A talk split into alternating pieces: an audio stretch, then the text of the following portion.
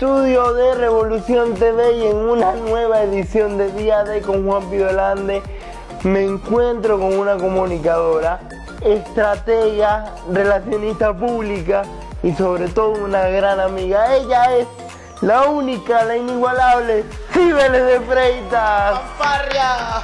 ¿Cómo estás? ¡Qué buena presentación! Gracias. Oye, gracias por estar aquí. Te faltó escritora, güey. Escri- ahora escritora. Estoy que no creo en nadie. No crees en nadie, ¿verdad? Ya tú sabes lo que es esa sensación de tener tú dos libros. Así es. Eh, esto ¿Y es- cómo te sientes tú ahora en esta etapa? Mira, estoy súper contenta. Era un sueño acariciado hace mucho tiempo. Eh, te comentaba que yo siempre pensé que iba a ser una novela, mi primer libro, porque toda la vida he escrito. Desde muy chiquitita escribía poesía, escribía cuentos cortos, he sido columnista de múltiples revistas, de revista Bland, de revista Soho. Siempre he escrito. Entonces pensé que iba a ser una novela. Tengo novelas ahí por la mitad, pero un día el tiempo pasaba y pasaba y pasaba y no había escrito nada del libro.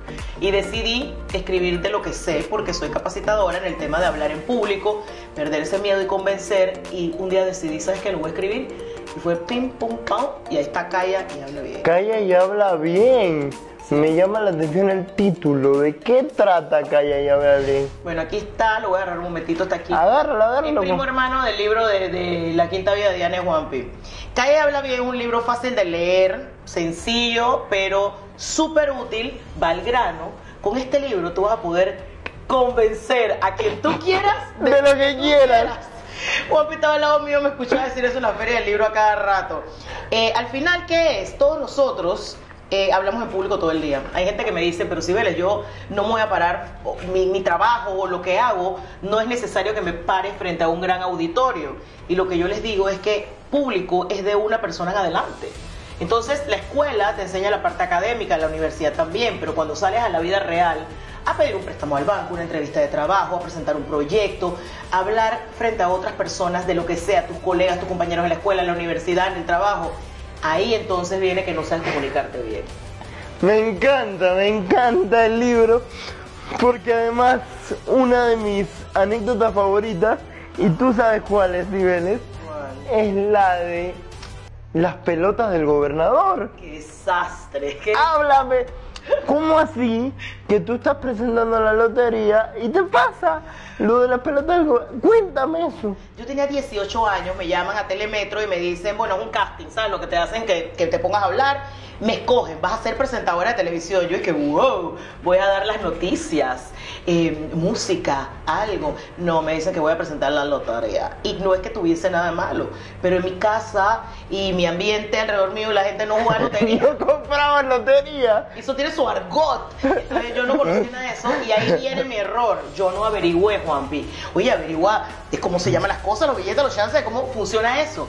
No lo hice, entonces cuando estuve en mi primera transmisión en vivo en la Plaza Víctor Julio Gutiérrez, era Telemetro en ese momento, que competía contra RPC, un canal eh, más antiguo, todo el mundo veía la lotería ahí, acá había una muchacha joven y todo esto, que era yo. Vaya, vaya. Entonces miré al lado mío y dije, eh, buenas, en vivo para todo el país, ¿no? Buenas, estamos aquí en la Plaza Víctor Julio Gutiérrez y al lado mío están dando vueltas las pelotas del gobernador. O sea, me sacaron del aire, No, me por una catástrofe. no te lo creo. ¿Qué te dijo tu productor? ¿Quién era tu productor? Mi productor anda por ahí, por, por ahí todavía, se llama Quique Panay.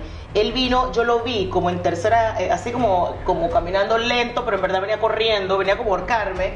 Me dijo, brutaza, ¿cómo tú vas a decir eso? Entonces yo me di cuenta al final que todo lo que sale de tu boca, salgas en televisión o no, es tu responsabilidad.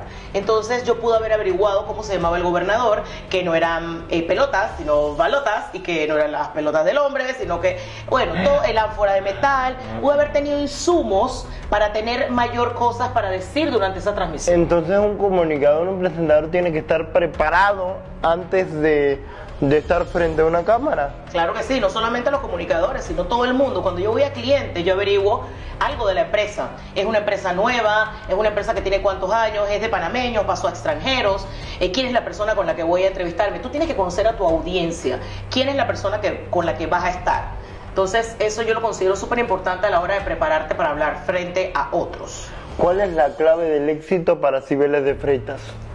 Eh, ¿El éxito mío o el éxito en la vida en general? El, el éxito en general y el éxito para Cibeles, los dos.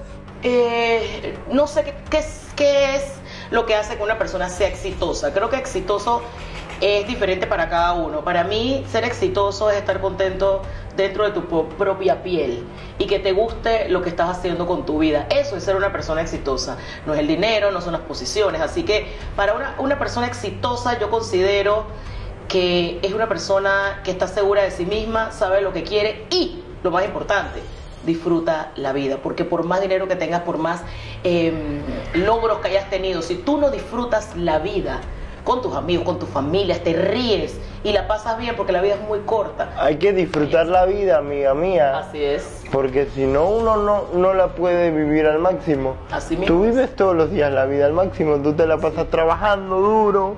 Pero también En- disfruto. Ta- también disfrutas, eso no sé, lo tengo muy claro. Dime una cosa, ¿cómo nace tu pasión por ser comunicadora? ¿Cómo, cómo comenzó todo para Cibeles de Freitas? Yo no sabía qué quería hacer eh, eh, específicamente. Cuando comencé la universidad, empecé a estudiar relaciones internacionales. Imagínate. Wow, ¿tú te imaginas Cibeles de embajadora, Yo diplomática me y todo? imaginaba embajadora, para que sepas. Pero el- un día llegó un profesor a la universidad donde estaba yo y dijo, ay, yo no sé ustedes por qué están estudiando eso, porque estas posiciones se, escogen de a dedo. Imagínate cómo nos bajó de la nube. Espérate, ¿cómo te digo que las posiciones se escogen de a dedo? Dijo en ese momento, el año de la pera, este Mm. profesor, muy responsablemente, Wow. primero porque eso no funciona así tal cual como él lo dijo, en algunas ocasiones puede ser, pero nos agarró a estos jovencitos que estábamos comenzando muy entusiasmados y ¡pap! nos tiró al suelo. Pero entonces eh, empecé a hacer programas de, de radio en ciertas emisoras, eh, hacía teatro de- desde los 17. Es actriz también. Uy, hecho teatro, he hecho bastante Guau. teatro. sí. Wow. Pero el teatro, eh, lo- ahora lo último que hice fue Mis Amis y yo, que hice con, eh, era- es como stand-up comedy, con Josie Jiménez, Ana Lucía Herrera, Delian Arjona y Erika Nota. Hicimos Mis Amis y yo hace dos años, volví al teatro, y es lo que me gusta mucho, pero lo que no me gusta del teatro es que le tienes que poner mucho tiempo. Para una temporada, un mes, tienes que practicar dos meses, ya yo no tengo paciencia para eso. O sea que un show como Mis Amis y yo, que lo hicimos por tres, tres cuatro lunes, fue perfecto para mí. Cibeles de Freitas vive impaciente o, o el don de la paciencia lo tiene cultivado. Tengo cero paciencia, o sea, cuando te digo cero, cero. No me, da pereza hacer filas, eh, eh, soy impaciente. En verdad soy impaciente y estoy tratando de... No ¿Cómo sé, hace Cibeles de Freitas para, para cultivar la paciencia entonces? No sé, no lo he logrado todavía. Es un reto que tiene Cibeles. Es un reto porque eh, a veces queremos todo para allá. Creo que esa es mi parte millennial. Los millennials eh, que yo me ¿Te creo- consideras millennial? Millennial senior, porque yo no puedo ser millennial porque no tengo la edad, pero me juro millennial porque quiero las cosas para allá. Eh, por ejemplo, no, no me gusta que me llamen por celular, me gusta chatear nada Eh, más. Soy testigo de eso. ¿qué te puede ser? Soy testigo. No me, no me llames, escríbame. Entonces, eh, algunos rasgos de, de millennials, entre otros, así que yo digo que soy millennial senior, pero sí, la paciencia todavía soy impaciente. Eh, Cibeles, hay que cambiar eso. ¿Qué te puedo decir, Juan? ¿Cuál es tu más grande miedo? Mi miedo más grande es morirme y no ver a mi hijo Daniel crecer y hacer lo que él quiera con su vida. Yo creo que es un miedo de todos los padres morirse uno y no antes de tiempo, digamos, cuando mi hijo está más joven o algo así. Así que ese es un miedo muy grande que yo tengo. Tu experiencia en la Feria Internacional del Libro, que es tu primera feria como escritora, Sí. ¿cómo fue? Mira, yo siempre he estado muy pegada a la Feria del Libro porque trabajo relaciones públicas para ellos, he ido a ferias del libro del, del mundo, he estado en, en Guadalajara, Miami, Bogotá. Pero esta Feria del Libro de Panamá es muy, muy importante. Y yo siempre veía a la gente sentada. Le contaba a Vivian Fernández de Torrijos que había una persona específica sentada el año pasado en la feria que yo, es que si esta persona puede estar aquí sentada, yo puedo. Eso me impulsó un poco. La conozco. Sí, pero te lo digo Trae cámara. eso- Ay, Dios. Ese es un witchy, ese es un witchy. Lo voy a averiguar para el, para el Celta el witchy pronto. Una persona bien aburrida, nada que ver. Y yo dije, no, no, no, no puede ser. Es un libro, no. Mira, yo tengo, yo pensé, tengo muchas cosas que decir. Y también te vi a ti sentado tan contento, compré tu libro, vi, vi a otra gente que, wow, yo es que ojalá yo pudiese estar ahí. Y la vida ha dado una vuelta y este año me tocó estar seis días sentada junto a ti, junto a Vivian, junto a Rita Vázquez y junto a Rosmarie Tapia, que de verdad que esa mujer hay mucho que aprender. Y lo más importante de la feria es como el calor de la gente. O sea, que vienen interesados en lo que tú tienes que decir. Ojo, que yo pensé, y que si nadie me compra ni un libro y todo el mundo al lado mío está vendiendo y la gente ¿Pensaste eso? porque uno no sabe. Pero por suerte eso no fue lo que pasó y fue súper buena la venta de los libros. O sea, quedan muy poquititos y la verdad es que eh, estoy muy contenta. ¿Escribirías otro libro? Sí, sí, sí, sí, definitivo. Ya eh, Miguel Esteban dice que esto es como un vicio, que después que uno agarra Sí. uno quiere otro. Sí, estoy en, eh, hay varias ideas, pero yo estoy segura que el otro año en la Feria del Libro estaré sentada ahí nuevamente si la vida me lo permite. Cibeles, a nivel profesional y a nivel personal, ¿cuál consideras tú que es tu propósito de vida? Mi propósito de vida a nivel personal creo que va hacia el tema con mi hijo. La verdad, ser una buena mamá. Eh, no nacimos con ese librito, entonces a veces pensamos que nos equivocamos. eh, no sé, creo que mi propósito de vida va enfocada hacia tratar de ser la mejor mamá posible para Daniel. Y a nivel profesional, mi propósito es, eh, yo estoy muy contenta con mi empresa de relaciones públicas, con el proyecto Panamá en Positivo, que le va muy, pero muy bien, con mis capacitaciones de hablar en público, el media training, que también capacito gente haciendo eso. Pero yo creo que una de mis metas profesionales sería eh, salir con mis seminarios de hablar en público a- afuera, a otros países. Va- vamos por esa meta los dos juntos, porque Yo voy a la mano tuya, yo- tú me, estás- tú- tú me llevas cancha. yo también quiero salir a nivel internacional con mis conferencias y sé que lo vamos a lograr. Así es. Para Cibeles de Freitas, ¿quién es el mejor orador del mundo o uno de los mejores? Barack Obama, sin duda alguna, para mí es hoy por hoy el mejor orador que existe, no solamente por la naturalidad con que lo hace, con la calma con la que habla, eh, cómo convence a los demás.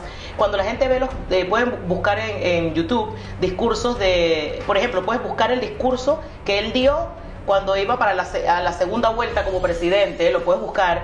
Ese discurso la gente no puede creer que le está leyendo un prompter. La gente, el, que el prompter son estas pantallas que leen Sí. cuando son los presidentes para poder ir siguiendo la línea de lo que van diciendo.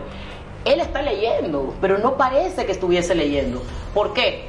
Práctica, su tono de voz, la forma en la que mira. Eh, mira, el, eh, Barack Obama es para mí, hoy por hoy, el mejor y es alguien de, de quien tenemos que aprender, ver cómo mueve las manos, cómo Y, mira. y quién, y, y vamos a lo contrario, ¿quién es el peor? Eh, Nicolás Maduro.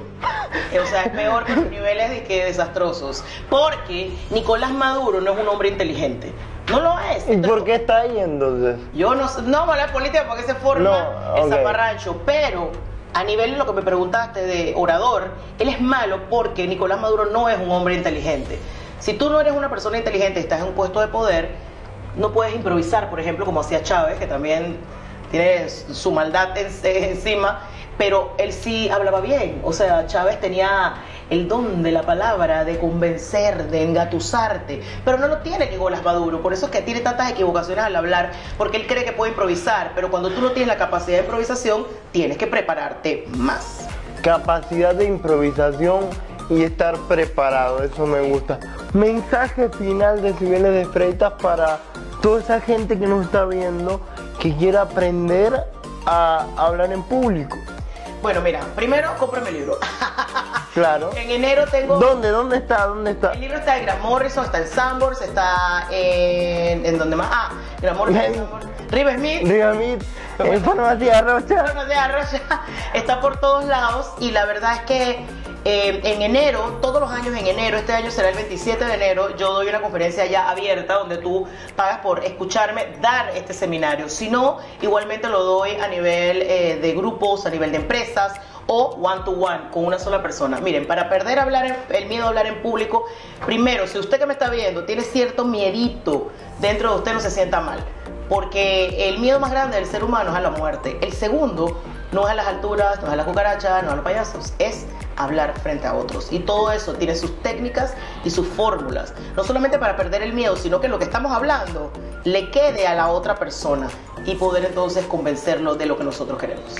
Gracias Cibeles por estar aquí en Día D con Juan Pidolanda. De verdad que, que es un placer y un honor que me hayas aceptado esta entrevista.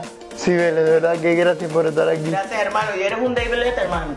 Te auguro mucho, mucho éxito. Gracias, gracias. Y ustedes, gracias por la sintonía. Nos vemos el próximo miércoles en una edición de estreno de Día D con Juan Pidolande. Saludos.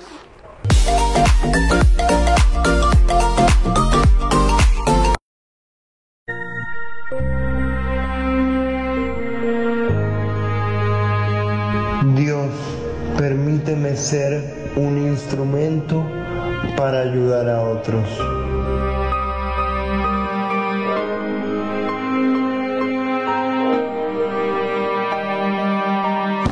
Guapi, tres minutos. Vamos. Estamos ready, ma.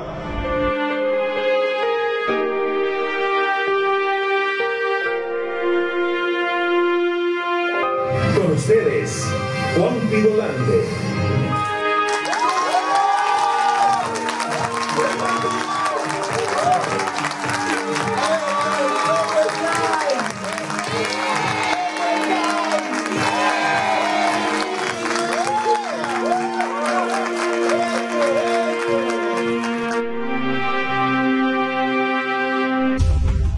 Vida de Diana, superando la discapacidad del alma.